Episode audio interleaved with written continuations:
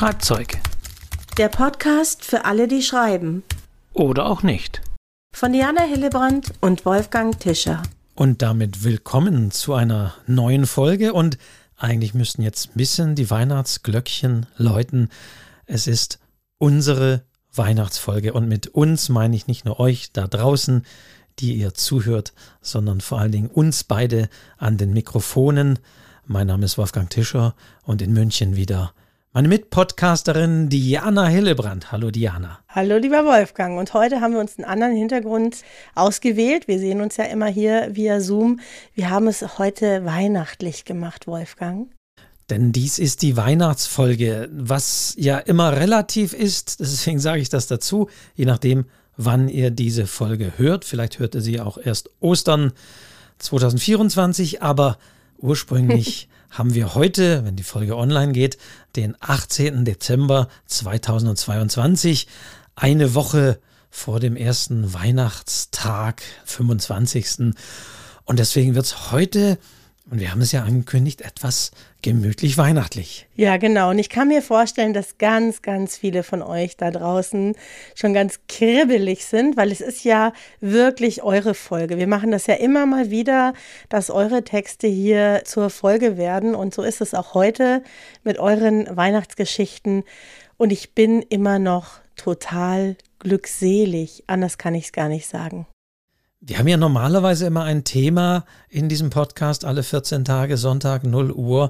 Aber heute eben dieses Besondere. Und ihr wisst natürlich alles, was Diana meint. Wir haben wieder einmal, kann man sagen. Ich weiß nicht, ob man schon beim zweiten Mal von Tradition sprechen kann, aber wir haben wieder mal eine weihnachtliche Schreibaufgabe an euch da draußen gestellt. Ja, und Diana, mir ging es ähnlich. Ich war platt, ich war beeindruckt, ich war erschreckt. von der Zahl der Einsendungen mittlerweile. Also das, das hat mich umgehauen. Ja, das waren so viele. Und ich habe mich auch, ich war auch ein bisschen erschreckt, weil das natürlich auch Arbeit für uns bedeutet, aber wir haben die Geister, die wir riefen, Wolfgang, wir haben es nicht anders gewollt. Und ich finde es einfach großartig, dass euch gerade diese Aufgabe offensichtlich so inspiriert hat mit unserem klassischen Anfang hier von der Weihnachtsgeschichte von Charles Dickens. Also ich habe mich so gefreut, es haben so viele geschrieben, dass sie Spaß an dieser Aufgabe hatten. Und ja, es wird eine ganz besondere Folge werden werden, das kann ich jetzt schon sagen. Es war ja auch eine ganz besondere Schreibaufgabe und vor allen Dingen habe ich mir mal klar gemacht, wir haben ja ganz bewusst, auch auf literaturcafé.de hatte ich nicht genau geschrieben, wie die Schreibaufgabe ist. Das heißt, man musste diese Folge sich genau anhören, um wirklich diese Aufgabe erfüllen zu können. Wir standen nicht auf irgendwie autorenwelt.de, die üblichen Listen mit Schreibaufgaben, sondern wir haben das hier nur für uns und nur für euch da draußen gemacht, nur hier in dieser Podcast-Folge verkündet. Und das finde ich phänomenal. Also wir haben 88 Beiträge bekommen. Und das heißt zum einen finde ich, dass unsere Hörerinnen und Hörer ja, die sind, die wir adressieren wollen. Hauptsächlich ja. auch Leute, die schreiben und dass die auch Spaß dran haben. Und das war einfach phänomenal. Es war natürlich so, dass ein Tag, zwei Tage vor Einsendeschluss dann nochmal die Zahl der Einsendungen zunahm. Hatte ich zwar schon gesagt, nehmt euch ein bisschen Zeit, aber es ist natürlich so. Ich mache das auch davor. so. Ich ja, mache das okay. auch noch den letzten Drücker, Wolfgang. Das wären die besten Geschichten. Ja, dann waren es 88 Beiträge und ja, also phänomenal. Ich, wir waren ein bisschen froh, weil nochmal die Aufgabe, damit solltet ihr jetzt diesen Podcast zum ersten Mal hören. Also unsere Schreibaufgabe lautete, den ersten Satz aus der berühmten Weihnachtserzählung von Charles Dickens zu nehmen, A Christmas Carol in Prose, mit Scrooge und den Geistern der letzten oder der vergangenen und der kommenden Weihnacht und, und so weiter. Ihr kennt das. Der erste Satz, Marley war tot, damit wollen wir anfangen. Mittlerweile kenne ich diesen Satz tatsächlich auswendig, brauche ich nicht mehr nachlesen, denn jede dieser 88 Geschichten fing mit diesem Satz, musste mit diesem Satz anfangen, ja. aber dann auf maximal 2000 Zeichen, wir haben diesen Satz noch, da, durftet noch dazu nehmen, solltet ihr dann eine Weihnachtsgeschichte erzählen. Ja, und was, wo sie überall herkamen, das finde ich, müssen wir auch mal sagen. Wir haben Geschichten aus Kalifornien, haben wir jemanden gehabt, der eine Geschichte, der, die eine Geschichte geschrieben hat. Das ist nämlich eine Frau gewesen, die Eva. Es ist jemand dabei aus, ähm, was war denn noch so? Ja, hier ganz besonders von Mauritius, ja. Also unfassbar, wo die ganzen Leute sitzen, die schreiben und unseren Podcast hören. Das haut mich immer wieder um. Und an der Stelle muss ich noch was sagen, Wolfgang, bevor wir hier richtig loslegen. Ich möchte mich bei der Wiebke bedanken. Die Wiebke, ich sage das jetzt einfach mal, arbeitet auf einer Plattform im Ärmelkanal und da hört sie uns auch. Ist das nicht toll?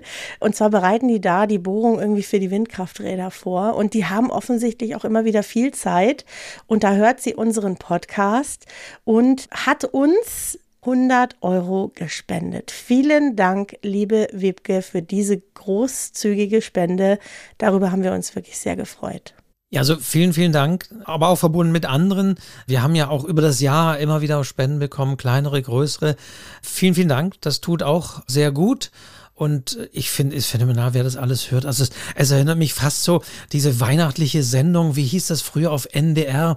Grüße an Bord, wo dann irgendwie vorgelesen wurden, die, die Grüße an, ja. die, an die Schiffsbesatzungen in alle Welt und Grüße gehen an und kommen gesund wieder. Also ja, toll. toll euch allen da draußen, egal wo ihr das hört, egal ob es hier um die Ecke ist oder irgendwo, es ist einfach phänomenal, dass wir über diese Schreibwettbewerbe auch mitbekommen, wo wir überall gehört werden und solche Geschichten wie, wie von Wiebke auf einer Plattform, wo man erst denkt, wie Ölbohrinseln, eine Windkarte. Ja, logischerweise muss ja auch irgendwie jemand machen und ich kann mir vorstellen, da gibt es irgendwie zu hohen Wellengang und dann ist der Wind irgendwie nicht richtig und so weiter, dass das auch viel mit Wartezeit verbunden ist und dann hilft Schreiben. Ja, und wo Podcasts überall gehört werden, ne? das ist ja auch so ein, ja, es ist ja ein, ein ganz neuer Trend unserer Zeit. Ich höre selber auch gerne Podcasts und ich finde es einfach ultra spannend, weil normalerweise kriegt man das ja nicht mit. Und durch diese Schreibaufgaben und durch eure Rückmeldung, auch in den Feedbacks übrigens, bekommen wir natürlich immer mal wieder mit, wo ihr so sitzt, was ihr so macht. Da sind wir wirklich hoch interessiert. Hört ja nicht auf damit. Ich möchte unbedingt wissen, wo ihr alle seid und was ihr alles macht, weil ich bin von Natur aus ein neugieriger Mensch. Wobei wir haben auch eine Rückmeldung, wo wir nicht so ganz, aber wir sagen uns den Namen nicht, aber das fand ich schön, dass so eine Rückmeldung kam, ja, Moment, man muss diesen Podcast anhören und dann wollt ihr 2000 Zeichen, also sorry, aber ich kann nicht in 14 Tagen 2000 Zeichen eine Geschichte schreiben. Da muss man mal deutlich dazu sagen, ihr müsst nicht an diesem Wettbewerb teilnehmen. es ist ein Spaß. Für uns war es das, trotz der Menge, die es zu bewältigen war, aber es soll natürlich auch euch Spaß machen und wir wollen eben bewusst ein bisschen eine andere Schreibaufgabe stellen als vielleicht überall. Wir wollen bewusst, dass ihr auch ein bisschen Spaß habt und es hat einfach eben auch uns Spaß gemacht, das zu lesen, weil es war ja das Spannende, was ich immer gesagt habe, also schon im Vorfeld. Ihr nehmt diesen Satz und das muss überhaupt nichts mit Dickens zu tun haben. Und jetzt wird das Spannende und das Interessante, Marley war tot. Damit wollen wir anfangen. Also so, man fällt gleich mit der Tür ins Haus und vor allen Dingen gleich mit einem Toten. Und die Frage ist natürlich, wer oder was ist Marley? Ja, und Diana, jetzt, wie machen wir es? Sagen wir diesmal. Wir, wir wollen keine zwei Stunden Folge diesmal machen. Nein, bitte nicht. wir haben dies, wir haben gesagt, wir nehmen drei Geschichten. Mhm. Und es war im Vorfeld schon so, dass wir uns relativ zielsicher und gleichzeitig, und das zeigt wieder, finde ich, Gut, zum einen, Diana, wie gut wir eigentlich auch harmonieren in der Bewertung von Texten und Geschichten, aber es zeigt auch letztendlich, die gewisse Qualität setzt sich durch. Und wir hatten fünf Geschichten. Ja, wir kommen immer wieder bei fünf raus, ne? Ja. Also, und das ist wirklich auch für mich sehr spannend, ne? Wir sprechen uns ja nicht ab. Wir haben alle die gleichen Texte, wir lesen die alle für uns durch und dann besprechen wir, ja, wie viel sind es denn, was sind deine Favoriten? Und dann stellen wir fest, wir haben wirklich die gleichen. Es ist wirklich identisch. Wir sind uns absolut einig gewesen, welche Texte uns am besten gefallen haben. Wir mussten überhaupt nicht darüber diskutieren. Also bei uns beiden waren fünf mhm. Texte die Spitzenreiter. Ja. Und wir vergeben keine Plätze. Nee. Das sagen wir auch, weil es wäre schlichtweg nicht möglich. Wir können die nicht sagen, die ist besser, die ist schlechter. Ihr werdet alle Geschichten hören. Wir lesen euch alle fünf Gewinnergeschichten oder Gewinnerinnengeschichten, Gewinngeschichten vor. Alle fünf hört ihr. Ja. Und das Schöne ist, finde ich, wir haben alles dabei. Wir haben alles dabei. Also Ja, ja, ja, es ist eine wirklich bunte Mischung. Wir machen es ein bisschen spannend, Wolfgang. gell? Ich merke schon. Ja, aber das finde ich auch das Schöne wiederum, weil wir wollen ja, da gehen wir aber schon drauf ein, ja auch ein bisschen auf die anderen Geschichten blicken, ohne die Mhm. jetzt vielleicht im Titel oder direkt zu erwähnen, aber Gemeinsamkeiten, was uns aufgefallen ist. Es soll ja für euch auch diese Weihnachtsfolge dazu dienen, dass ihr ein bisschen was lernt. Und in diesem Fall, dass ihr so ein bisschen wieder einen Einblick in eine Literaturpreisjury bekommt. Die besteht aus der Diana Hillebrand und dem Wolfgang Tischer in diesem Fall. Aber wir sind auf ein paar Punkte, selbst bei diesen fünf, auf ein paar Punkte gestoßen, wo wir sagen, ja, da ist eine gewisse Problematik auch da. Und da ist ein gewisser, wir machen es spannend, Ja. ein gewisse dieses Potenzial, dass vielleicht Verschwörungstheorien entstehen könnten. Und das ist das Schöne, wir machen das einfach ein bisschen transparent, was es so an Dingen gab. Wir lassen uns in die Karten schauen. Aber bevor, ich finde, wir, wir brauchen jetzt mal so, ein, so, so was Grobes. Also ich fand es ja schon spannend, Wolfgang. Was kam in diesen Geschichten grundsätzlich alles sehr häufig vor? Wenn du mich vorher gefragt hättest, Ja. was für Geschichten werden da kommen, hätte ich nicht darauf getippt, dass es sehr viele Geschichten gibt, in denen Hunde eine Rolle spielen. Also dieser Punkt, wer, genau, wer ist Marley. Wer oder was ist Marley? Marley war oft ein Hund. Genau, ich glaube, ich we- werde nochmal eine Liste im Literaturcafé auch veröffentlichen, wenn diese Folge online geht. Ja. Ich habe das mal einfach so runtergeschrieben und in den meisten Fällen war Marley ein Hund. Klar, das verbindet man irgendwie auch mit einem geliebten, in dem Fall mit einem geliebten Tier. Und offensichtlich war dieses Mali war tot, hat offensichtlich ganz viele eben dazu bewogen, da eine Hundegeschichte draus zu machen. Ne? Das ist auch, überhaupt waren es, also Alkohol kam vor, es war eher düster. Und nur weil jemand tot ist, muss ja die Geschichte nicht grundsätzlich düster sein. Es war aber eher düster, eine mörderisch, fast schon ein bisschen mörderisch teilweise. Wir hatten zwei Kriegsgeschichten dabei. Bob Marley kam auch vor, habe ich hier auf meiner Liste. Das liegt auch ein bisschen nahe. Das liegt ein Mhm. bisschen nah. Da wäre ich lustigerweise gar nicht drauf gekommen. Da habe ich mir gedacht, stimmt, ja, klar, der Name, logisch, aber ich habe überhaupt nicht darüber nachgedacht. Nagetiere, was hatten wir denn? Mäuse, Hamster, Zweimal Hamster, glaube ich, einmal eine Maus, soweit Ja. ich das hier rekapitulieren kann. Ja, ja. genau. Fische auch, Fische, Fische, zwei, Karpfen. zweimal Karpfen, Karpfen kam vor, genau.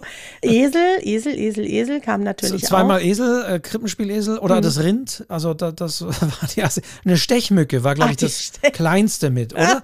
so, Die Stechmücke, ja, stimmt. Also auf was für Spinne, Ideen. Spinne hatten wir auch. das- ein bisschen Originell. Ja, ja. originell. Also das muss ich jetzt schon mal hier in die große Runde sagen. Ihr habt wirklich originelle Ideen gehabt. Ich habe ja, ich predige ja immer nicht das erst Beste und nicht das, was man erwartet. Und da kann man im Großen und Ganzen sagen, das habt ihr wirklich gemacht. Das habt ihr wirklich gemacht. Es waren wirklich sehr interessante und spannende Ansätze dabei.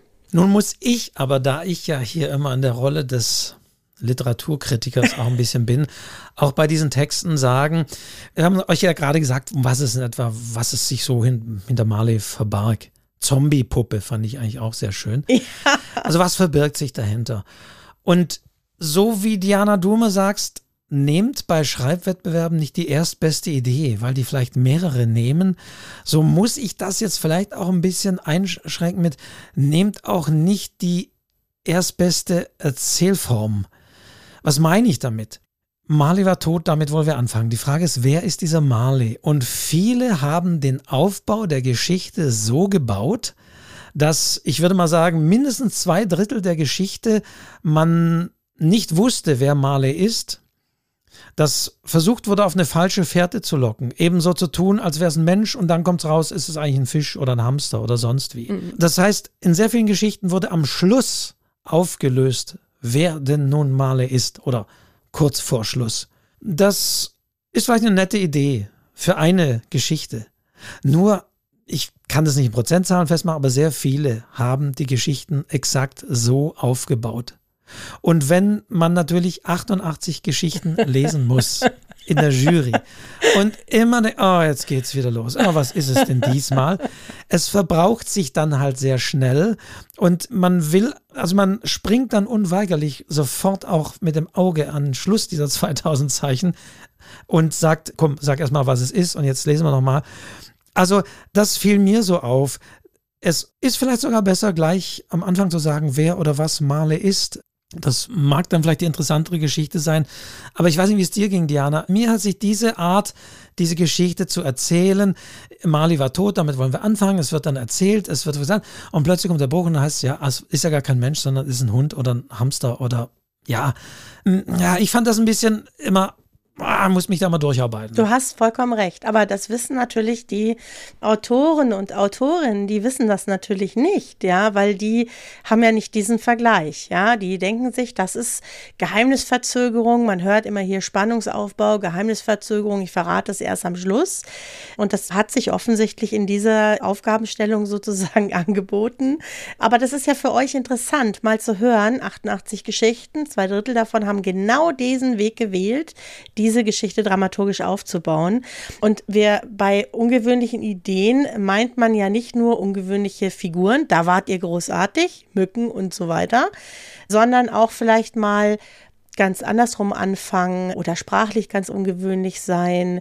Ja, und da ruhig nochmal so einen Schritt weitergehen und dann eben vielleicht auch dramaturgisch nochmal ein bisschen anders ranzugehen. Es waren wirklich viele, du hast vollkommen recht. Da hat sich am Schluss dann sozusagen aufgeklärt. Und ich muss mal bei den fünf gucken, äh, da ist es, glaube ich. Bei einem ist es auf jeden Fall relativ am Anfang klar. klar. Ja, bei denen. Was aber nicht heißt, und das ist auch wieder natürlich ein Punkt. Das, aber deswegen wollen wir euch transparent diese Einblicke in die Juryarbeit geben. Mhm. Natürlich könnte jetzt jemand sagen, wie, Moment, wenn ich jetzt so eine Geschichte geschrieben habe, dann fällt die gleich raus bei euch oder was? Das meine ich nicht. Natürlich habe ich alle Geschichten entsprechend nochmal durchgelesen, und, aber trotzdem, es fällt halt dann auf. Und so wie Dianas Satz lautet, folge nicht der erstbesten Idee, müssten wir das irgendwie oder solltet ihr das auch ein bisschen erweitern in vielleicht der dramaturgische Aufbau, dass der bei diesem dieser Art der Fragestellung ein bisschen zu sehr auf der Hand lag. War aber, ja, okay. Aber das ist ein interessanter Einblick für euch, genau du sagst es, Diana, in dem Moment, wo ich es schreibe, finde ich das sehr originell ja. und ist das sehr spannend und gebe ich mir sogar Mühe, vielleicht nicht zu verraten, weil dann, ah, ich darf jetzt nicht äh, von Kopf schreiben und weil das hier in meinem Fall eine Spinne ist oder was weiß ich. Man muss sich Mühe geben, das vielleicht sogar zu verbergen, aber auf der anderen Seite haben das die meisten so gemacht. Ja, ihr lustig. Und das wissen wir ja vorher auch nicht und ihr wisst es schon gar nicht. Und das ist schon die erste Erkenntnis aus unserer wunderbaren Schreibaufgabe. Ne? Ich finde ja schon, da tut sich immer in den Köpfen von Autorinnen, Autoren etwas, wenn sie sowas hören. Also bei mir ist es zumindest so, dass ich dann das nächste Mal vielleicht noch ein bisschen anders rangehe und äh, mir noch ein bisschen mehr Mühe eben da gebe, origineller zu sein. Bevor wir jetzt vielleicht noch weitere Gemeinsamkeiten da ausmachen, was mhm. uns so aufgefallen ist, mhm. Diana, wäre mein Vorschlag, wollen wir mal einsteigen? Ja, wollen wir mal den ersten, ersten Geschichten hören? Ja. Damit wir das ein bisschen streuen. Ja, ja, ja. Streuen. Ja, das, die wollen ja jetzt auch wissen, ne? Der erste Text, genau. Ich darf das ankündigen, Wolfgang, weil du wirst es ja lesen. Ja? ja, und wir sagen dann danach was zu diesem Text. Lasst erstmal diesen Text sozusagen auf euch wirken, würde ich sagen. Genau. Also die, die jetzt vorgelesen werden, das kann man schon sagen, das sind die fünf Gewinner. Genau. Und da kommt jetzt die erste, eine Gewinnerin, und zwar ist es die Uta. Und die hat eine Geschichte geschrieben, die da lautet Bethlehem in Belgrad. Bethlehem in Belgrad. Marley war tot. Damit wollen wir anfangen. Ihr Bruder war tot. Daya rief immer wieder seinen Namen, bis Alexei sie sanft aus ihren Albträumen weckte, sie fest an sich drückte und ihren hastigen Atem besänftigte. Im Frühjahr erst hatte Alexei sein Studium beendet. Ein sicherer Job in einer Moskauer Schule war ihm gewiss nach wochenlangem Büffeln und der Graduierungsfeier. Der Ukraine-Krieg passierte im Fernsehen hatte nichts mit seinem Leben zu tun. Erst nach der Mobilmachung fühlte sich der Krieg auf einmal echt an.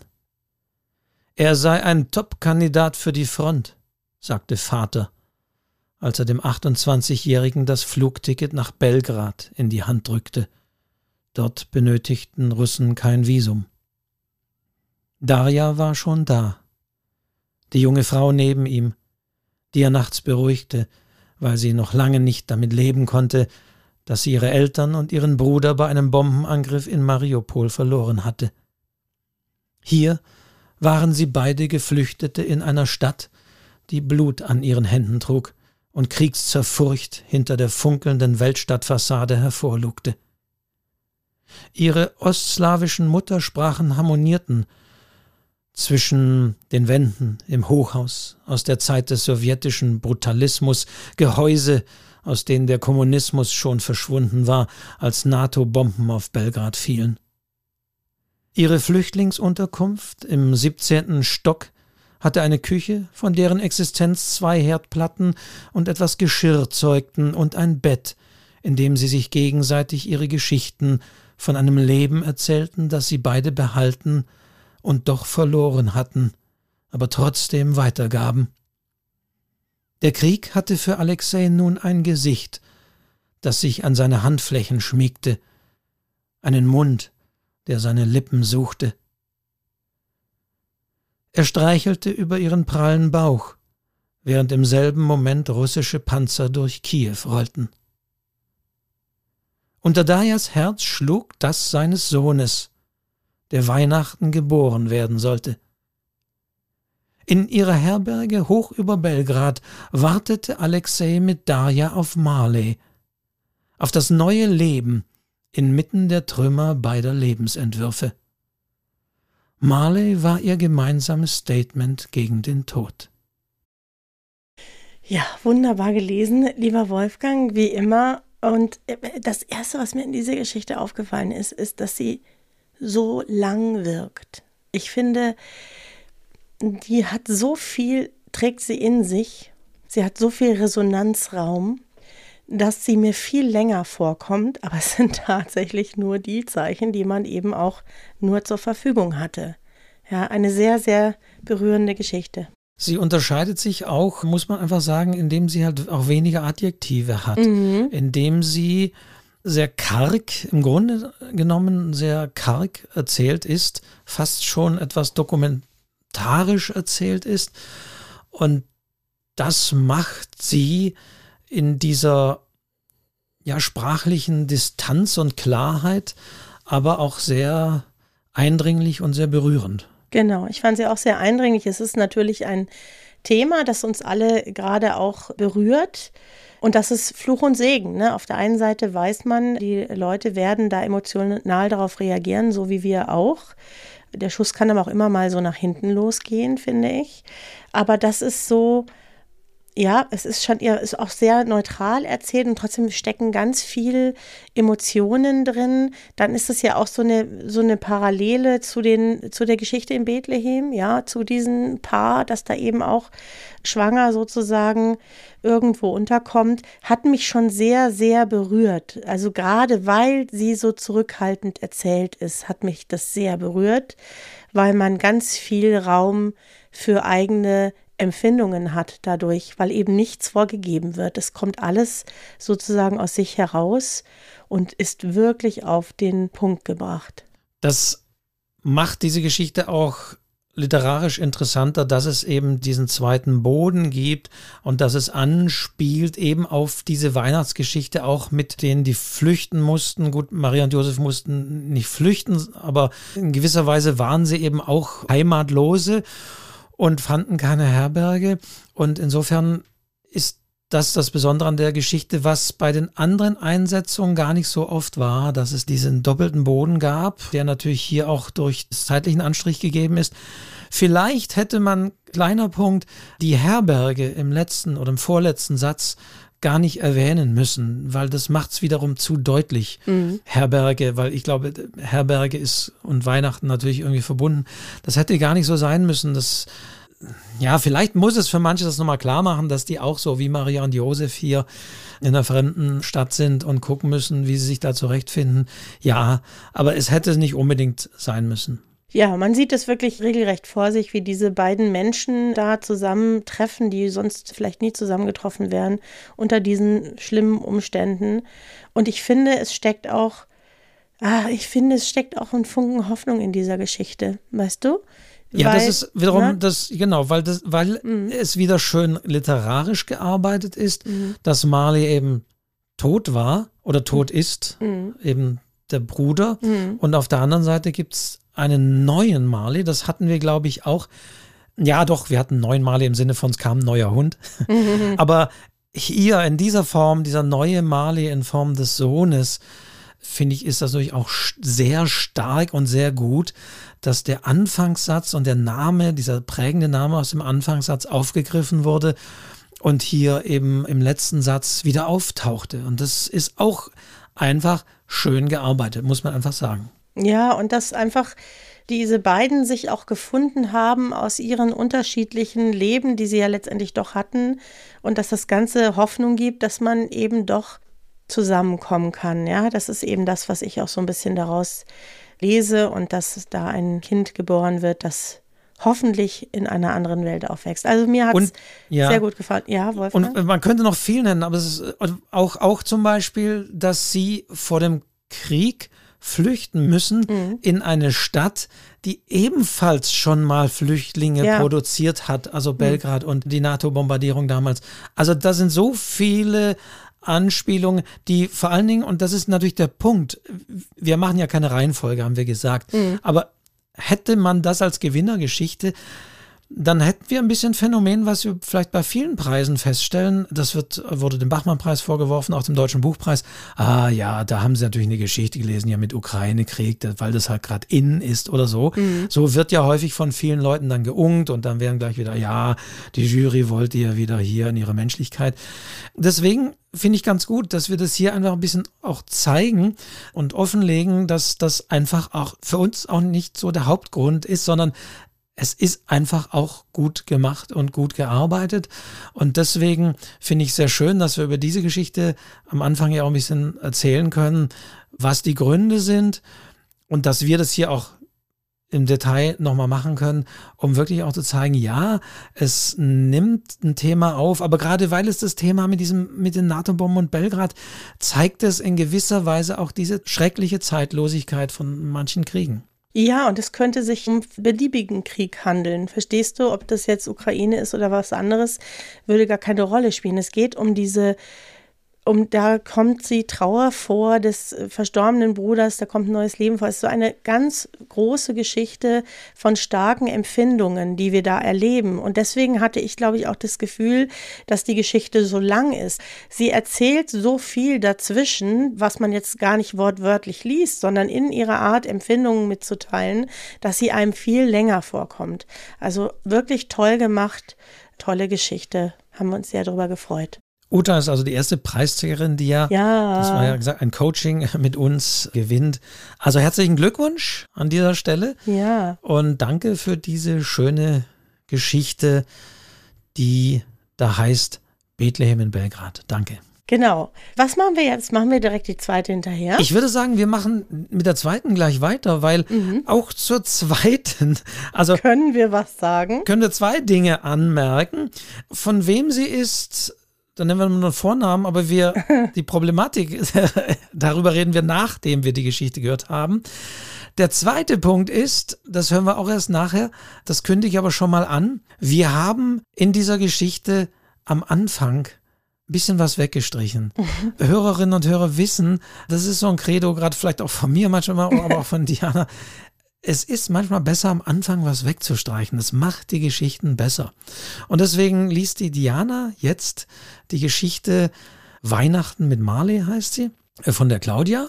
Sie wird es schon mal wissen. Und dann werden wir darüber sprechen, wer die Claudia ist.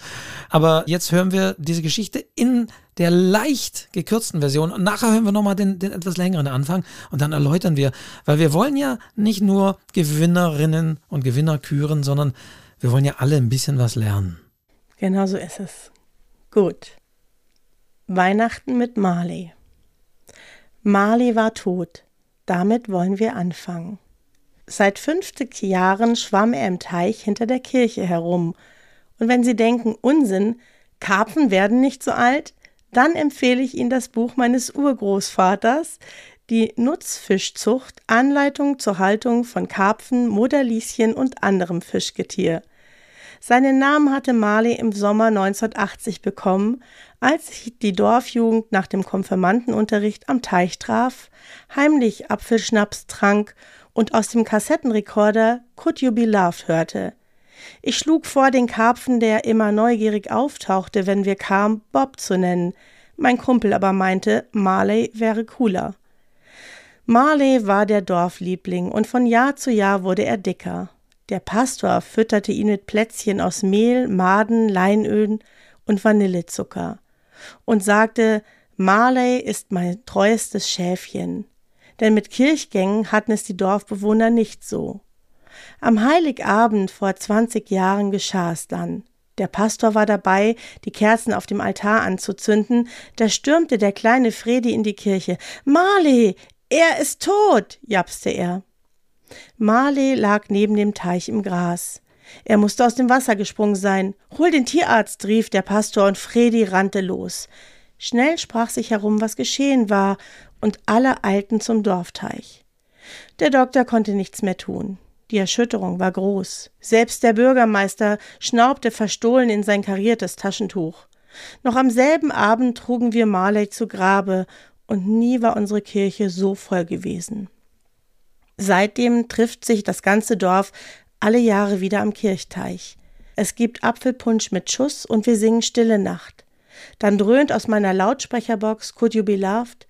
Marleys Karpfenkinder paddeln in den Teich und schlagen mit den Flossen den Takt. Auch schön.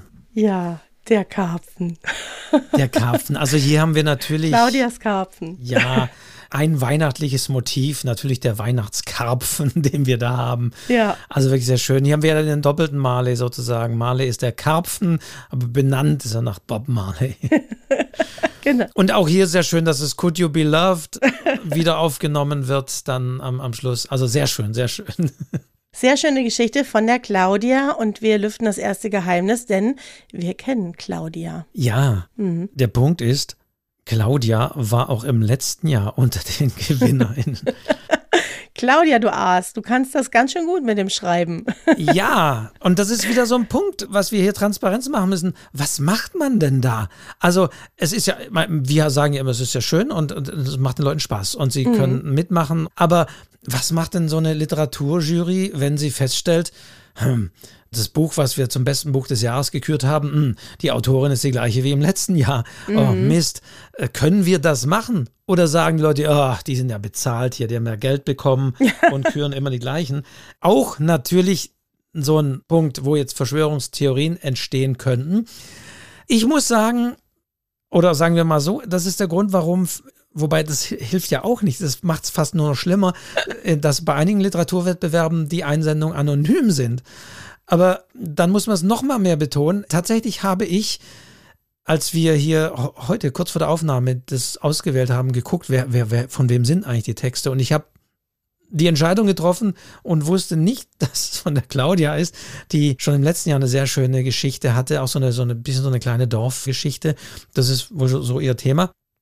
Ja, und nun war es einfach so. Mhm. Aber wir sind der transparente Podcast. Wir machen das hier auch transparent und sagen, ja, nur ist es halt einfach so. Ja, und es ist einfach eine tolle Geschichte. Und ich finde, wir haben ja gesagt, wir suchen uns die Geschichten aus, die uns am besten gefallen. Und das war einfach eine davon. Und deswegen ist die Claudia wieder dabei. Manchmal gibt es ja bei Ausschreibungen auch so eine Einschränkung, dass man sagt, wenn man nicht in den letzten zwei Jahren dieses, ne, so versuchen die das ja so ein bisschen abzuwägen, dass man da nicht immer wieder mitmacht. Aber das haben wir ja nicht gesagt. Das war auch nicht so gedacht. Das ist für mich ist es völlig in Ordnung, weil es eine tolle Geschichte ist.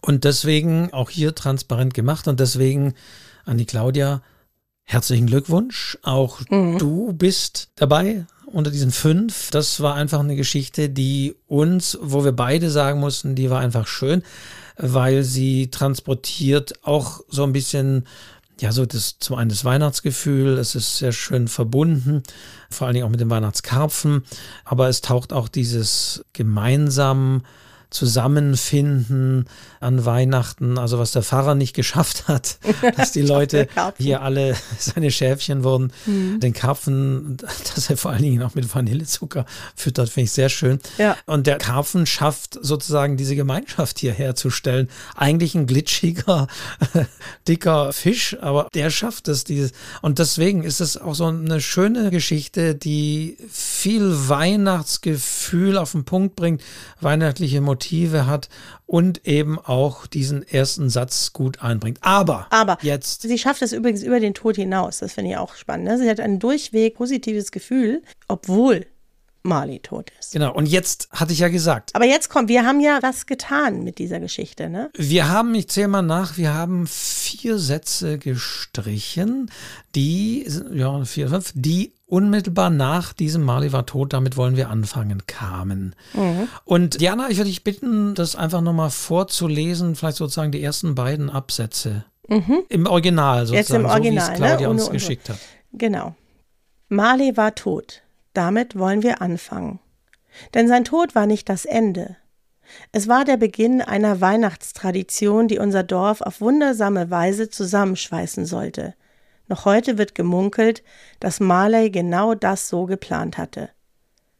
Marley war der Dorfkarpfen.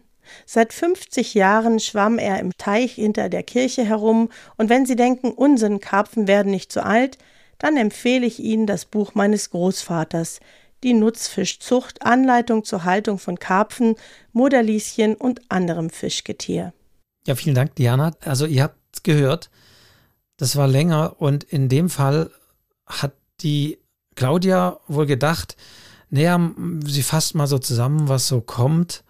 Das kann ja ein Stilmittel sein, oder ist ja auch ein Stilmittel, ganz klar. Ja, so eine Vorausdeutung, ne? So aber so ja, Mhm. aber hier, das habe ich zumindest gleich gesagt und Diana, hier macht es, finde ich, diese Geschichte ein bisschen kaputt, indem da alles erzählt wird, was da kommt, so explizit, Mhm. dass das eine Tradition begründet hat.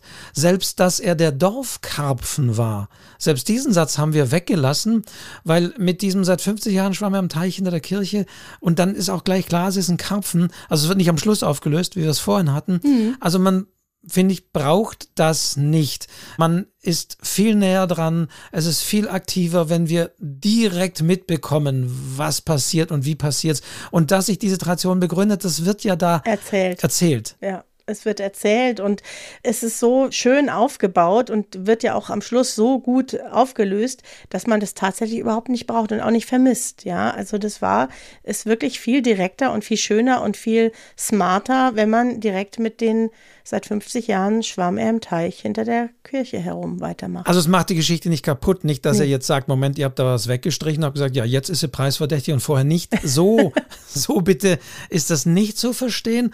Ich finde es aber wiederum sehr schön, weil wir haben ja in einer anderen Folge schon mal gesagt, es ist häufig nicht die schlechteste Idee, den Anfang einer Geschichte zu streichen, weil man da reinkommen muss, weil man meint, man müsste was erklären, weil man meint, man müsste in der Situation nochmal deutlicher machen, dass es auch der allerdümmste Leser, die dümmste Leserin mitbekommt und so weiter. Da haben wir immer schon gesagt, nee, Weglassen. es kann gut sein, ersten, zweiten Absatz zu streichen. Und deswegen ist es sehr schön, dass diese Geschichte, und dass wir euch hier live zeigen, an diesem Beispiel zeigen konnten und ihr es hoffentlich auch so seht, dass es einfach diese Geschichte besser macht. Wir kommen sofort rein. Es wird nichts erklärt, es wird nicht erläutert, sondern zack. Und man muss nicht sagen, dass es der, selbst das Wort Dorfkarpfen ist nicht notwendig, Nee. weil es ist klar, dass er der Dorfkarpfen ist. Ja, und es ist auch einfach, es hat so was Überraschendes, ne? Wenn man, damit wollen wir anfangen und dann denkt man sich, wer schwimmt im Teich, ist es so, hat so was Skurriles. Es nimmt einen eigentlich sofort gefangen, weil es eben auch, es ist ja lustig, ne? Man fragt sich natürlich, um was geht's da eigentlich? Es wird ja sofort erklärt, dass es ein Karpfen ist. Und das ist auch wieder ein Beispiel dafür, für- hier an die Jammerer. Ich muss mal kurz die Jammerer ansprechen. Nur 2000 Zeichen, oh Gott, das reicht ja nie. Und da sieht man, jetzt haben wir da bei der Claudia, wir Bösen, auch noch, ich weiß gar nicht, wie viele Sätze es sind, weggestrichen. Wir haben es also noch mehr gekürzt. Und ich finde, das schadet dieser Geschichte überhaupt gar nicht. Also nochmal Glückwunsch an Claudia, aber jetzt kommen wir nochmal zu dem Punkt Länge der Geschichten, Diana. die Länge, du hast die, es Länge der, die Kürze der Geschichte. Die Länge oder die Kürze der Geschichten. Also tatsächlich mal so zusammengezählt, in dieser ungestrichenen Fassung hat die Geschichte von der Claudia exakt 2050 Zeichen. Das war gerade noch Landung. so das erlaubte Maximum. Und wenn man sieht, mit unserer Streichung, ich gucke auch mal gerade hier, was kommt dabei rum. Wenn ich das einfach mal doch mal. dann sind wir bei, warum rechnet das hier nicht aus? Okay. Wolfgang. Egal, äh, wir sind auf jeden Fall bei wenigern. es, äh, mein Excel-Chart rechnet sich nicht. Es ist die Länge, aber okay. Ist egal. Also es sind einige weniger. Also wir sind deutlich drunter. Und ich habe mich ein bisschen du hast die Nörgler angesprochen, ein bisschen. es war unglaublich, dass manche diese 2000 Zeichen so als, als, ja, als Strafe fast empfunden haben, dass sie nicht mehr schreiben können. Wir sind so böse, Wolfgang, weißt du das? Ja, aber. Das machen wir ja absichtlich. Wir wollen euch ja ein bisschen herausfordern. Und ihr seht ja auch, erstmal haben das 88 Leute von euch geschafft. Ja, das muss man jetzt auch mal sagen. Und die fünf haben es wirklich mit Bravour geschafft. Da sind tolle Geschichten dabei rausgekommen. Es waren auch noch andere sehr gute Geschichten dabei im Übrigen. Also von daher, es geht, ja. Und wenn ein Wettbewerb ausgeschrieben ist und da stehen nun mal drin, so und so viel Zeichen, dann müsst ihr halt euch dran halten. Oder ihr macht halt nicht mit. Ganz einfach. Man muss ja nicht. Man kann, man darf, man muss aber nicht mitmachen. Ja, das ist überhaupt gar kein Thema.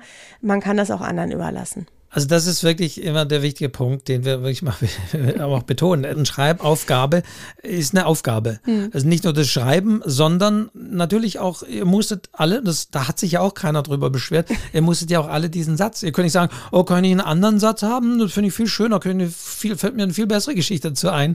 Geht ja auch nicht. Also, und die 2000 Zeichen, also, kann ich meinen Beitrag auch in zwei in das Formular, äh, in, in zwei da reinpacken. Und dann kommt noch dazu, dass Word zum Beispiel tatsächlich, wurde mir auch erst klar, Word ein, ein Zeilenumbruch nicht als Zeichen rechnet obwohl man jetzt darüber diskutieren kann. Ich meine, Leerzeichen ist ja auch eigentlich schon eigentlich ein Zeichen. Mhm. Eigentlich müsste man es rechnen und so weiter. Das heißt, dann wurde auch diskutiert, dann manche, oh, ich habe jetzt aber hier 250, aber das Formular nimmt es nicht. Und dann einigen hat man es auch angemerkt, die haben dann sämtliche Umbrüche aus ihren Texten gekürzt. Und ich sage, stellt euch einfach vor, die Aufgabe wäre 1500 Zeichen. Und dann könnt ihr 1700 Zeichen. Und dann seid oh, das ist eine gute Idee. Dann seid ihr super das, drunter. Also, wenn es heißt bis zu, dann heißt das wirklich, ihr könnt auch weniger schreiben. Es wird in keinem Literaturwettbewerb heißen, mh, hm, ja, wir ziehen für jedes, äh, jedes Zeichen und sowas ab. Ich bin am überlegen, ob wir es beim nächsten Schreibwettbewerb nicht ein bisschen umgekehrt machen, dass man noch einen Bonus bekommt, wenn man da drunter bleibt. Oh ja, das machen wir. Das ist eine gute Idee. Also wir müssen uns mal überlegen. Ja. Aber das haben wir, das bei jedem Schreibwettbewerb begleitet einem das, dass manche auch hier mit Mühe und Not dann das runterkürzen und auch das kann man immer wieder betonen. Man guckt dann hin und sagt, jo, das kannst du ja weglassen und schon bist du, bist du drunter. Also, ach, die Länge. Und zur Länge, Diana, wieder die Mathematik, die Statistik. Der Durchschnitt, mhm. jetzt könnte ich wieder mal so in, in eure imaginären Reihen fragen. Was glaubt ihr, Zeichenzahl Durchschnitt? Der Durchschnitt war ziemlich genau 1900. Also. Allerdings gab es eine Geschichte, die kürzeste, die war 770 und die hat es ziemlich nach unten gezogen. äh, mathematisch gesehen gibt es ja eben den Median, der viel mehr sagt, um welchen Wert haben sich denn die meisten so rumgruppiert. Und da sind wir bei 2004. Das heißt, wir haben 2050 gerade so erlaubt und Stillschweigen, vielleicht die ein oder anderen Zeichen auch noch. Aber ihr wart über den 2000 im, im, im Median eurer Beiträge. Also, ah, das, das, das, ja. Ich, ich, ich, äh, ja, also äh, guckt mal, dass ihr das noch ein bisschen auch als Aufgabe seht, da ein bisschen auch vielleicht drunter zu bleiben und nicht zu quengeln. Das war vielleicht auch ein bisschen humorvoll gemeint, aber trotzdem, mein hat so viel sein, wie kann das und so weiter. ähm, kürzt einfach, ist einfach. Ja, das prallt auch ziemlich an uns ab, ehrlich gesagt. Es prallt an uns ab, weil wir wollen es euch ja gar nicht leicht machen wir wollen es euch nicht leicht machen, weil man irgendwann, wenn man das professioneller macht, dann merkt man, dass das auch Arbeit ist, dass Schreiben Arbeit ist, dass Überarbeiten Arbeit ist, dass gute Texte Arbeit sind und dass man genau dadurch besser wird, dass man sich wirklich intensiv damit beschäftigt. Brauche ich diesen Satz? Brauche ich diesen Anfang? Wie fange ich an? Welche Perspektive wähle ich? Genau darum geht es. Es ist nicht einfach, sonst wird es ja jeder machen. Und bevor wir jetzt zur nächsten Geschichte kommen, die der Wolfgang vorliest, möchte ich eine Sache erwähnen, die lesen wir jetzt nicht vor. Es gab eine Geschichte, da war der Esel tot. Also Mali war der Esel, der Esel war tot. Und es gab so eine Art Rückblick, dass dieser Esel immer so toll mitgespielt hat im Krippenspiel, in den Theateraufführungen. Jetzt war er tot. Und die Geschichte endete mit einem Satz. Und zwar, Und dieser Satz war so toll, ja. Diejenige, die es geschrieben hat, weiß das, wer es ist. Wo um alles in der Welt bekommen wir jetzt noch einen Esel her? Das war das Ende dieser Geschichte. Und ich sage, ich kann ja auch ruhig sagen, wir haben hier eher ein Pseudonym, Easton G. Parker. ich sage Easton, damit hättest du anfangen sollen. Nämlich genau mit dem Malheur, mit dem größten Problem. Also Marley ist tot, damit wollen wir anfangen. Wo um alles in der Welt bekommen wir jetzt noch einen Esel her? Und dann hätte ich die Geschichte angefangen. Und dieses ganze, diesen ganzen Rückblick, was der alles gemacht hat und so weiter, da sind wir jetzt wieder beim Wegstreichen, den hättest du dir eigentlich sparen können und hättest die Geschichte anders aufsetzen können.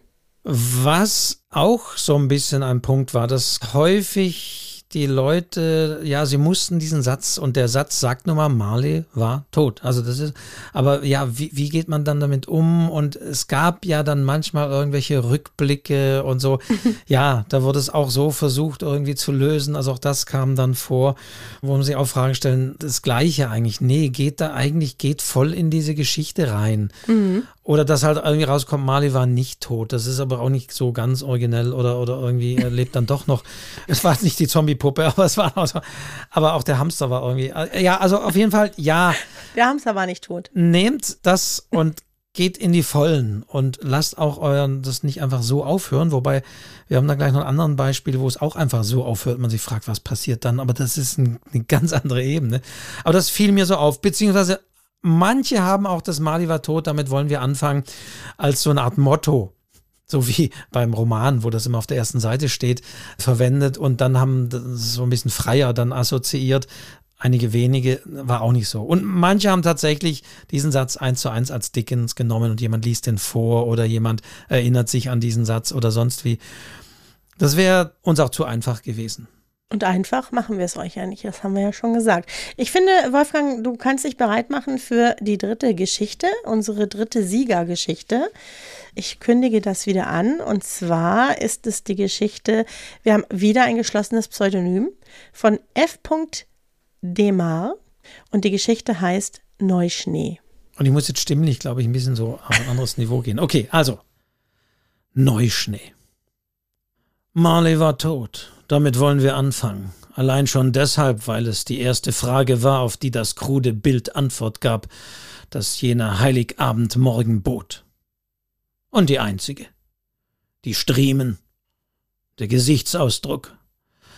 Und all die anderen, nennen wir sie Ungereimtheiten, sollten sich erst später klären. Ich habe viele Tatorte gesehen, keiner war so schön, die Berge, die Ruhe, der Skilift stand, sowohl der Sessel, der von der Mittelstation hoch zum St. Ann führte, als auch die Gondel hinab nach Weilers. Dabei sprachen die äußeren Umstände durchaus für den Betrieb, die Sonne des eisigen Morgens war an einen wolkenlosen Himmel geheftet, die Pisten makellos, und zwischen sie hatte die Nacht so viel Neuschnee gelegt, dass ich wünschte, seinetwegen hier zu sein. Auf den Lehnen der Sessel waren zarte Schneewälle gewachsen, die Sitzflächen hatte man abends noch hochgeklappt. Nur Sessel 37 vergessen. Seine Sitze zierte eine weiße Decke. Er war halb aus der Station geschwebt, an die Stelle, wo der Bügel spätestens zu sein musste, wollte man nicht den Liftwart erzürnen. Der Fahrgast von Sessel 37 hatte den Bügel korrekt geschlossen. Er wäre wohl dennoch gerügt worden. Kopfüber hing er darüber. Nackt, mit Mütze, wie ein halboffenes Taschenmesser, den malträtierten Hintern zum Berg, nur der rote Mützenzipfel lag auf dem sonst unberührten Sessel Schnee. Die erste Weihnachtsabfahrt gehörte stets Stadtrat Marley als Santa nebst Knecht. Die Touristen lieben Tradition. Was Marley nachts schon auf der Piste gesucht hatte, konnte uns Ruprecht aber nicht sagen. Erst die Schmelze um Ostern strafte ihn Lügen. Sein seit jener Nacht vermisstes Handy verriet, dass die beiden die Kostüme nebst Rute nicht allein für Regionalwerbung genutzt hatten. Die SMS waren deutlich. Hm, die Fotos nicht schön. Der Fall ein Unfall. Die Presse frohlockte, titelte von einem Eiszapfen und dergleichen. Wir wollen eine weiße Decke darüber breiten. Es war ihr Fest der Liebe. Äh, vielleicht zu fest. Vielleicht zu kalt. Am Ende war Marley tot. Damit wollen wir schließen. das ist eine verrückte Geschichte. Ich entschuldige, ich muss sofort lachen, wenn ich die höre. Ich finde die wirklich sehr, sehr skurril. Sie ist sehr garstig und liegt, wenn ich jetzt so durch die Buchhandlung gehe in der Vorweihnachtszeit, im Trend, weil es kommen ja immer mehr Weihnachtsanthologien und Geschichtssammlungen. Und ich glaube, so böse Weihnachten, garstige Weihnachten, blutige böse Bescherung, Weihnachten, sowas, böse ne? Bescherung, mm. die sind im Trend. Und mm. ich hatte ja eingangs schon gesagt, jede Geschichte steht so ein bisschen was für sich. Wir hatten schon das Zeitthema aufgegriffen, wir hatten dieses Weihnachtsmotiv und die steht für mich so für die etwas garstige, böse Weihnachtsgeschichte. Ja, man merkt ja relativ schnell, dass es so ein bisschen in Richtung Krimi geht, ja, dass es einen Tatort gibt und so. Okay, das ist alles noch gut, aber als dann dieser, als dieser Hintern da hin zu Berge gereckt wird, da musste ich wirklich sehr schmunzeln. Und das hat schon was sehr Aufrüttelndes auch, weil du dir dann denkst, huch, da steckt ja vielleicht nochmal was ganz anderes dahinter. Ja, originell. F. Demar. Und auch abgeschlossen, also hier auch wirklich in ja. sich abgeschlossen. Also ein Krimi auf, ja, auch hier wieder äh, voll ausgenutzt. 250 zeigen. aber trotzdem auch hier super wieder das zumindest 2000 Zeichen genutzt, um eine abgeschlossene Geschichte auch erzählen, was da passiert ist. Wobei, und das macht die Geschichte wiederum auch so stark, sie fängt auch sehr schön mit dieser atmosphärischen Schilderung hier an. Ja. Teilweise erst das Schöne. Und, und sie lässt aber auch viel aus und viel weg. Mhm. Und wir wissen dennoch, was da gemeint ist und was da passiert ist und malen uns noch viel schlimmer. Genau, wir reimen es uns zusammen, Wolfgang. Ja, genau, wir reimen es zusammen. Ja. Und das macht wiederum, weil das haben viele Geschichten das eher wiederum ausgewalzt, was immer da beschrieben wurde. Hier ist es nicht der Fall. Und deswegen macht diese Geschichte das so toll, dass sie vieles erzählt am Anfang, aber auch gewisses weglässt. Aber wir wissen trotzdem alle, was passiert sein könnte. Und weißt, was ich auch ganz toll finde? Mali war tot, damit wollen wir anfangen. Mali war tot, damit wollen wir schließen. Ja. Es macht so die, ne, da wird so die Decke drüber, er beschreibt das ja, oder er, sie, wir wissen es ja nicht, ist ja ein Pseudonym, beschreibt das so mit dieser Decke und dem Schnee, alles wird zugedeckt, wir reden nicht länger drüber. Und dann am Schluss diesen, ja, diesen exakten Schlusspunkt auch zu setzen. Mali war tot, damit wollen wir schließen. Wir reden da nicht mehr drüber. Das hat mir auch extrem gut gefallen, weil die Geschichte hat so einen schönen Rahmen dadurch es ist einfach wie, auch da wieder, ihr merkt, es ist formal auch gut gearbeitet. Mhm. Und das mhm. ist immer auch, ja, immer will ich vielleicht nicht sagen, aber es ist häufig wirklich auch gut, wenn man das, wenn man das auch zeigt, wenn man so ein bisschen noch auch an andere Dinge denkt, Bogen zu ziehen, diesen Satz irgendwie anders aufzugreifen und so weiter. Ja, also deswegen, wie bei der ersten Geschichte, man merkt auch, dass es formal gut gearbeitet ist und gut unser erster Satz, beziehungsweise der Dickens-Satz, ist sehr gut wieder aufgegriffen und die Geschichte ist eben abgeschlossen, aber auch rund dadurch, dass es wieder auftaucht. Ja, und manche von euch hatten ja so ein bisschen die Adjektivitis. ja, also es gab Geschichten, da waren wirklich extrem viele beschreibende Adjektive drin. Und das ist jetzt für mich ein Beispiel gewesen. Da sind natürlich auch Adjektive drin. Man kann und soll sie ja nicht ganz weglassen. Aber sie sind sehr wohlgesetzt, ja der malträtierte Hintern. Ja, das ist einfach das wie ein halboffenes Taschenmesser. Es ist nicht so das, das Übliche, sondern es sind genau an den Stellen Adjektive gewählt, wo sie auch wirklich sinnvoll sind. Und ansonsten ist es auch wieder sehr dicht, sehr knapp erzählt und sehr auf den Punkt. Das finde ich immer ganz toll. Sehr schön. Also F. Demar. Herzlichen Glückwunsch an F. Demar, eben geschlossenes Pseudonym. Das heißt, ja. wir wissen nicht, wer dahinter steckt. Auch die Adresse ist sicherlich fiktiv, wenn ich die hier so lese. Mhm. Und ja, die Mailadresse wird es wahrscheinlich geben. Und wir mailen natürlich da auch nochmal hin. Und wir werden alle fünf natürlich zu unserem Coaching hier einladen und dann Termin ausmachen müssen. Und ja, mal sehen, wir überlassen es dir, wer immer du bist, F. Punkt. Ob du dabei bist. Ob und wie du dabei bist. Was glaubst du, da, ist es ein Mann oder eine Frau? Also ich glaube, es ist ein Mann. Was sagst du? Ja, man würde natürlich sofort, es ist natürlich, ja, wir haben einen männlichen zu Wir haben das, ja, man würde vielleicht vermuten, es ist ein Mann eher. Mhm. Aber vielleicht wir wissen es aber. nicht. Aber wir wissen es nicht. Und es ist aber auch okay. Wir wissen es nicht, vielleicht werden wir es nie erfahren. Ja. Gut, Wolfgang. Also. Tolle Geschichten. Wunderbar. Dann würde ich sagen, machen wir weiter, oder? Gleich mit der nächsten Geschichte. Mhm, mhm. Ich bin wieder dran. Und sagen danach was. Mhm. Ja, einführend sagen wir gar nicht viel. Diana liest uns jetzt die Geschichte vor von der Verena. So ist es. Stille Nacht heißt sie. Stille Nacht. Marley war tot. Damit wollen wir anfangen. Mom! Die Kleine kam aus der Küche gerannt und streckte ihrer Mutter eine der rot glänzenden Christbaumkugeln vors Gesicht. Erschöpft befreite sich Marley aus den kleinen Armen, dem Übermut ihrer Tochter und sank auf die Küchenbank. Wie sollte sie es Tess sagen? Vorsicht, mein Schatz, sie ist aus Glas. Tess schaute fragend in die müden Augen ihrer Mutter.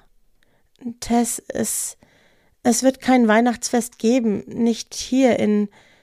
Sie streifte sich die Schuhe von den nassen Füßen. Tess verharrte wie angewurzelt. Reglos versuchte sie Marlies Schweigen zu deuten. Zärtlich strich Mamas Hand über ihren krausen Zaus. Leise seufzte sie. Es geschah, was geschehen musste. Ein helles Klirren, die Kugel zerbarst auf dem Steinboden. Erschrocken und gebannt schauten beide auf die roten Splitter, die in silbrigem Schimmer zu leuchten begannen. Langsam, dann immer schneller wirbelten Staub, Reiskörner, Farbstifte, Schuhe, die Wasserpfütze darunter, Gardinen und Mamas Mantel um sich selbst und wurden von grellem Nichts angesogen. Von irgendwo ertönte Glockengeläut und Gesang. Rote Funken flogen immer schneller und bewegten sich in dieselbe Richtung. Tess klammerte sich zitternd an den Stuhl, welcher gemeinsam mit Tisch und Herd in den Sog geriet. Wehrlos unterwarfen sich Töpfe, Teller, Ameisen, der kleine Tannenbaum und das Grammophon der hungrigen Spirale. Tess! Marley stürzte sich in die Flut ihrer Habseligkeiten. Sie erwischte die zappelnden kleinen Füße und verlor den Boden unter ihren eigenen. Alles drehte sich schwindelerregend. Tür und Fenster flogen auf, Wände stürzten ein, der Kamin krachte ins Zentrum des Strudels, unaufhaltsam, unheimlich. Schneeflocken, Straßenlaternen, Trubel, Hektik, Freude und des Nachbars fauchende Katze wurden erfasst, hinein ins Licht. Dann wurde es still. Ja, wir lassen auch etwas Stille wirken. Wir lassen die Stille noch wirken. Und vielleicht fragt ihr euch jetzt, hä? Was ist da passiert? Und genau das will Verena. Verena will genau das. Ja, aber mir hat's gefallen. Mir hat's gefallen. Also man, das ist natürlich auch sehr plastisch, wie da alles mitgezogen wird. Mhm was da ist in diesen, in diesen Strudel. Ja, die hungrige Spirale. Verstehst du das einfach auch? sehr bewusst gewählte Worte, das mag ich sowieso immer gern, ja. Man sieht es wirklich vor sich, man erlebt es mit, wenn man das liest. Und ich hatte irgendwie so eine Zeitreise oder sowas im Kopf. Keine Ahnung, wir wissen es nicht so ganz genau, aber es hat mich genauso mitgerissen, ja. Es hat mich genauso mitgerissen in diesen Strudel. Und dann wurde es still. Ich kann mir jetzt selber überlegen, wo die beiden gelandet sind vermutlich in einer anderen Zeit, vielleicht in einer anderen Welt. Das weiß nur Verena. Vielleicht ist es ein Bild von Tod, muss aber nicht. Es ist vieles offen, es wird einem nichts finde ich, ins, ins Auge gedrückt. Mhm. Eine Interpretation. Auch mhm. dazu neigten einige Geschichten natürlich bei diesem Weihnachtsthema sehr moralisch unter Umständen daherzukommen.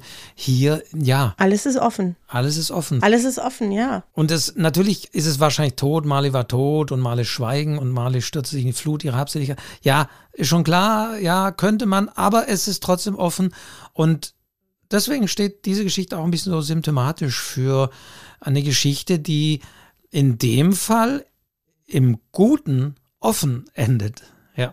Ja, aber die ganz viele Fragen eben auch offen lässt, die wir nicht beantworten können, auch nicht müssen, denn sie ist trotzdem abgeschlossen. Dann wurde es still. Ja, es ist ein Schlusspunkt gesetzt. Ich kann mir, das ist ja bei Kurzgeschichten auch oft so, ne, dass ich mir als Leser überlegen kann, wie geht's weiter oder lasse ich es einfach so stehen, wie es ist, nehme einfach diese Dinge, die ich gelesen habe, so mit und nehme sie so an und mache gar nichts draus in meinen Gedanken, sondern lasse es einfach so stehen. Und das mag ich auch sehr gerne. Und mir gefiel diesen konkreten Bilder, die mir da geliefert werden, das auch sprachlich umgesetzt wurde, dass dieser Strudel, den konnte ich auch mit der Sprache einfach miterleben und das hat mir sehr gut gefallen. Ja, und die, die Christbaumkugel ist natürlich da auch ein sehr schönes Symbol für diesen Strudel, die ja in sich ja schon die Welt verzerrt und ein bisschen mhm. anders darstellt. Deswegen mhm. auch sehr schön, dass es mit dieser Christbaumkugel verbunden ist, die einfach runterfällt, Ende aus, zersprungen und dann passiert noch weitaus mehr. Ja, das ist wirklich toll. Verena ist übrigens diejenige, die uns auf Mauritius hört. Ne? Ja, die, Grüße toll. nach Mauritius mein und Gott. Glückwünsche nach Mauritius. Toll, ja. Du bist dabei bei unserem Online-Coaching. Und da freue ich mich wahnsinnig, weil vielleicht kannst du uns dann noch ein bisschen sagen, was du dir dabei eigentlich gedacht hast, Verena. weil wir wissen es nicht. Ja, oder vielleicht sagt sie auch, nö, sage ich nicht. Das kann sie das auch. Das ist natürlich. ja das gute Recht. Manche Autoren sagen, nö, der Text steht für sich. Und ja, das stimmt. Ihr müsst, auch wenn ihr gefragt werdet, nicht immer alles erklären. Außer bei uns. Ja. Ich will es schon wissen. ja, Wolfgang, jetzt ja. sind wir schon ganz schön, wir sind bei einer Stunde und wir haben noch eine abschließende Geschichte, genau. die du lesen wirst. Ja, das würde ich jetzt auch sagen, machen wir direkt, oder? Sie kommt, finde ich, sehr, sehr, wir haben sie bewusst an den Schluss gesetzt, weil sie, mhm. ja, also im positiven Sinne für mich auch ein bisschen das auf die Tränendrüse drückt. Und ich glaube, auch das kann eine Weihnachtsgeschichte leisten und sollte vielleicht manchmal auch eine Weihnachtsgeschichte leisten und exemplarisch. Und deswegen haben wir die Geschichte auch ausgesucht für diese Art von Weihnachtsgeschichte. Ihr merkt also, so wie ich es ja eingangs gesagt habe, wir haben, ohne es zu wollen, müssen wir auch natürlich wieder betonen, aber wir haben eine sehr schöne bunte Mischung, was ja. Weihnachtsgeschichten und wie Weihnachtsgeschichten sein können. Und deswegen haben wir die letzte, die ist so ein bisschen die gewisse Rührseligkeit, die manchmal Weihnachtsgeschichten auch haben müssen. genau, und die Geschichte ist von der Angela oder Angela und sie heißt Der Weihnachtsmann ist tot. Der Weihnachtsmann ist tot. Marley war tot. Damit wollen wir anfangen. Mit ihm war auch der Weihnachtsmann gestorben. Aber damit wollen wir nicht enden.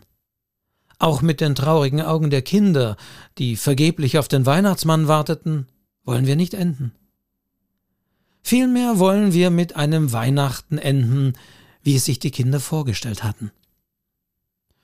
Bis dahin war es ein weiter Weg den Bob in kurzer Zeit zurücklegen musste, denn es war Bob, der auf seinem Spaziergang den Weihnachtsmann Marley am heiligen Abend gegen 17 Uhr tot im Stadtpark in seinem roten Kostüm fand. Ein Herzinfarkt, wie der Doktor später feststellte.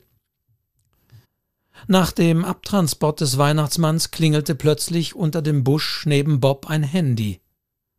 Bob nahm es auf. Ja, bitte, da bist du ja, Marley, sagte eine weibliche Stimme. Wo bleibst du denn? Die Kinder in der Heiliggeistgasse warten schon. Bob zuckte zusammen. Dort war sein Zuhause. Bis auf eine einzige junge Familie wohnten dort nur alte Leute. Bedaure, sagte Bob. Ihr Weihnachtsmann ist tot. Wer sind Sie überhaupt? Weihnachtsmannagentur Nikolaus in jedes Haus, antwortete die Stimme. Um Himmels willen, fuhr sie fort, heute bekomme ich keinen Einsatz mehr. Wie ist es mit Ihnen? Sie haben so eine sympathische Telefonstimme. Sagen Sie doch probeweise einmal Ho, ho, ho. Äh, würde Ihnen Größe 46 passen? Lassen Sie mich da raus. Schämen Sie sich nicht so kurz nachdem Marley gestorben ist? Bob legte auf. Er trat den Rückweg an. Am Haus der jungen Familie saß ein Mädchen von zehn Jahren auf der Treppe und weinte. Die Mutter drückte es. Was ist denn passiert? fragte Bob. Wir haben gerade erfahren, dass der Weihnachtsmann nicht kommt, sagte die Frau. Das Rentier ist krank. Die Kleine hatte sich so gefreut. Sie hat demnächst eine schwere OP. Ich habe gute Nachrichten, dem Rentier geht es besser, sagte Bob. Der Weihnachtsmann kommt dieses Jahr etwas später. Ein paar Häuser weiter zückte Bob das Handy. Hallo? Weihnachtsagentur? sagte er. Ist die Stelle noch frei? Größe 46 wäre wunderbar. Eine schöne Geschichte. Eine schöne Abschlussgeschichte, die uns Angela da geschickt hat, finde ich. Ja, hat er schon gesagt. Also das, die hat diese schönen berührenden Momente, mit denen wir jetzt heute auch aufhören wollen und nicht beginnen. und die auch dieses Thema sehr schön eingearbeitet hat. Kam aber auch zwei, drei, viermal vor, dass der Weihnachtsmann im Sinne von Weihnachtsmann-Darsteller tot ist kam, äh, ja. Ja, weißt du, was mir an der Geschichte noch sehr gut gefallen hat? Es kommt ja auch dieses, damit wollen wir nicht enden. Auch mit den traurigen Augen der Kinder wollen wir nicht enden. Das ist eigentlich originell gewesen, ne? Das ist auch eine Vorausdeutung. Ja, man weiß eigentlich schon, das wird jetzt auf jeden Fall eine positive, eine optimistische Geschichte werden, aber es ist originell umgesetzt, ne? Das ist so, damit wollen wir nicht enden, auch mit den traurigen Augen wollen wir nicht enden. Vielmehr wollen wir mit einem Weihnachten enden, wie es sich die Kinder vorgestellt haben. Ich weiß eigentlich alles. Ich weiß, es geht gut aus, aber diese Einleitung, im Gegensatz zu der anderen, die wir da gestrichen haben, die finde ich jetzt sehr originell. Ist auch eine Vorausdeutung, aber die funktioniert. Wird mir jetzt erst so klar und dann bin ich dann immer wieder erstaunt, wie man schon an fünf Geschichten unterschiedliche, oder den einen, nicht unterschiedlich, sogar den gleichen Aspekt zeigen kann, aber einfach anders gearbeitet. Mhm. Mhm. Auch hier die Vorausdeutung, aber mhm. in, einer, in, einer, ganz anderen Art und Weise einsortiert und eingebaut mhm. und hier eben eher neugierig machend und mhm. weil es eben nicht konkret verrät, was passiert. Ja, und auch mit diesen Wiederholungen, ne? Das ist, wiederholt sich ja dann, es hat ja auch so einen sprachlichen Aspekt. Sehr schön. Und sehr schön berührend, dass der Mutter erzählt wurde, dass das Rentier krank sei. Also Ach, das, ja. Oh, ja, ja, ja, ich habe auch ein bisschen Gänsehaut gehabt. Ich mag ja solche Geschichten auch. Ich finde, auf unserer Welt ist es auch viel Platz für solche rührenden und glücklich machenden Geschichten. Genau. Ohne allzu viel Adjektive, weil natürlich haben auch viele auf die Kitschdrüse noch weitaus mehr gedrückt, aber es ist manchmal auch ein bisschen zu übertrieben und sonst wie. Und hier finde ich, ist die Dosierung genau richtig und gut gemacht. Vielen, vielen Dank für diese Geschichte. Genau, damit haben wir unsere fünf. Wir wissen ja nicht, wer sich hinter diesem Pseudonym versteckt. Wir wissen nicht, ob es männlich oder weiblich ist. F. Demar. Auf jeden Fall haben wir sonst nur Frauen, wenn ich das hier richtig sehe. Ja. Ja, genau. Auch da, auch, ja, auch da natürlich beliebte Verschwörungstheorien zu sagen. Ja, typisch. Männer haben ja heutzutage gar keine Chance mehr. Nö. Nur hier wird, und, ne, nein, ist nicht so. Es ist tatsächlich so, so wie du das jetzt sagst, wird es mir jetzt auch klar. Ja, ja in der Tat. es hat sich einfach so ergeben. Es waren nun mal die. Die Geschichten haben. Ich will, will gar nicht sagen die besten, aber die, die uns, die uns als Jury von diesen 88 am besten gefallen haben. Ja, und es waren auch wirklich Geschichten dabei, die tolle Ansätze hatten, die tolle sprachliche Aspekte haben. Aber so für das Gesamtkonstrukt hat es halt vielleicht noch nicht ganz so gereicht, dass man gesagt hat, ja, das wird jetzt ein Favorit werden.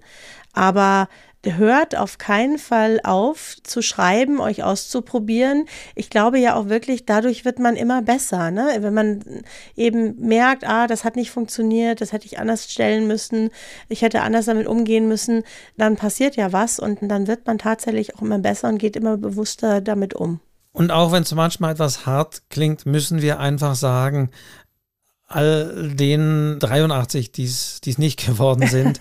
es tut uns leid, aber vielen Dank, dass ihr mitgemacht habt. Aber bitte fragt dann nicht, könnt ihr was zu meiner Geschichte sagen und warum ist meine Geschichte nicht geworden? Oder wenn Diana jetzt gerade gesagt hat, man kann immer besser werden, könnt ihr mir konkret sagen, was euch an meiner Geschichte nicht gefallen hat? Da müssen wir einfach sagen, können wir teilweise so gar nicht beantworten im Detail und wollen wir auch nicht. Und wir können das nicht leisten, leider. Also müssen wir sagen, auf der einen Seite danke, dass ihr mitgemacht habt, auch wenn ihr nicht gewonnen habt. Ihr habt hoffentlich was rausgezogen. Vielleicht habt ihr ein paar der Dinge, die wir gesagt haben, auf eure Geschichte adaptieren können. Aber wir können leider nicht jetzt nochmal Nachfragen bearbeiten. Das würde den Rahmen auch sprengen, ne? Das wird einfach dann zu zeitintensiv. Aber wir haben sie alle gelesen und zwar sehr intensiv gelesen. Wir haben uns wirklich damit befasst. Und was ich auch versprechen kann, wir wollen ja immer was Positives am Ende sagen. Es wird sicher nicht die letzte Schreibaufgabe gewesen sein, die wir machen, sondern wir haben schon gemerkt, es macht euch riesigen Spaß. Das merken wir natürlich auch an euren Einsendungen. Und ich verspreche euch, wir werden uns wieder was Tolles einfallen lassen, was Gemeines, Tolles, was euch herausfordert und was wir dann hier mit euch und für euch besprechen können. Das machen wir auf jeden Fall. Ein bisschen habt ihr wahrscheinlich schon rausgehört, es geht um die Länge. Ist etwas, an der wir euch ein bisschen noch kitzeln und herausfordern wollen bei der nächsten Aufgabe. Äh, genau. Aber jetzt gehen wir erstmal in eine kleine wir gehen jetzt erstmal in eine kleine Winterpause, Wolfgang. Ja, machen wir. Wir machen verschiedenes in der Winter ihr, ihr, ihr nehmt euch auch eine Winterpause. Am 29. Januar sind wir wieder da. Mhm. Also, wenn ihr so wollt, wir sind nächsten Monat schon wieder da. Ja, eben. Es ist der 29, 29. Der Sonntag, wieder 29. Bleibt in diesem 14-Tages-Rhythmus. Da hören wir uns dann wieder. Da gibt es auch Neues und Interessantes dann anzukündigen. Ja, aber bis dahin bleibt uns jetzt euch da draußen Dankeschön zu sagen, dass ihr auch in diesem Jahr uns so treu gehört habt. All denen, die neu dazugekommen sind, danke, dass ihr mit dabei seid. Immer wieder auch, ihr könnt uns ein gutes Weihnachten bereiten, indem ihr diesen Podcast wirklich abonniert bei Spotify und so weiter, auf Folgen gehen. Auch bei Spotify gebt uns Herzen. Likes. Der Algorithmus bei Spotify mag Podcasts, die viel Likes bekommen. Also macht das. Das wäre mein Weihnachtswunsch an euch da draußen was ihr uns gut tut. Und, und wir haben es ja anfangs auch erwähnt, man kann auch für diesen Podcast spenden. Genau, man kann auch spenden und ihr könnt uns über die Webseite www.schreibzeug-podcast.de auch gerne euer Feedback hinterlassen zu den einzelnen Folgen oder im Allgemeinen. Ihr könnt euch wünschen, was die nächsten Themen sein sollen. Wir freuen uns immer, wenn wir da von euch lesen und da so ein bisschen mitkriegen, was euch so bewegt und was euch gefällt, vielleicht auch was euch nicht gefällt. Und jetzt sage ich Diana dir und deiner Familie schöne Weihnachten. Ja, das wünsche ich euch auch. Euch da draußen schöne Weihnachten. Habt ein schönes Weihnachtsfest. Lasst euch beschenken. Bücher sind ja auch ein gutes Geschenk. Super Geschenk. Hört vielleicht mal die, noch mal schnell die Folge Schreibratgeber oder so. Die letzte, wenn ihr noch vielleicht für euer Schreiben Inspiration und Bücher braucht. Kommt gut ins Jahr 2023. Da hören wir uns dann wieder mit diesem Podcast Schreibzeug. Wir freuen uns drauf, wir machen weiter und wir lassen euch nicht hier sitzen. Wir werden uns noch ganz viel einfallen lassen. So, und jetzt müssen noch die Glöckchen klingeln und die Chöre singen.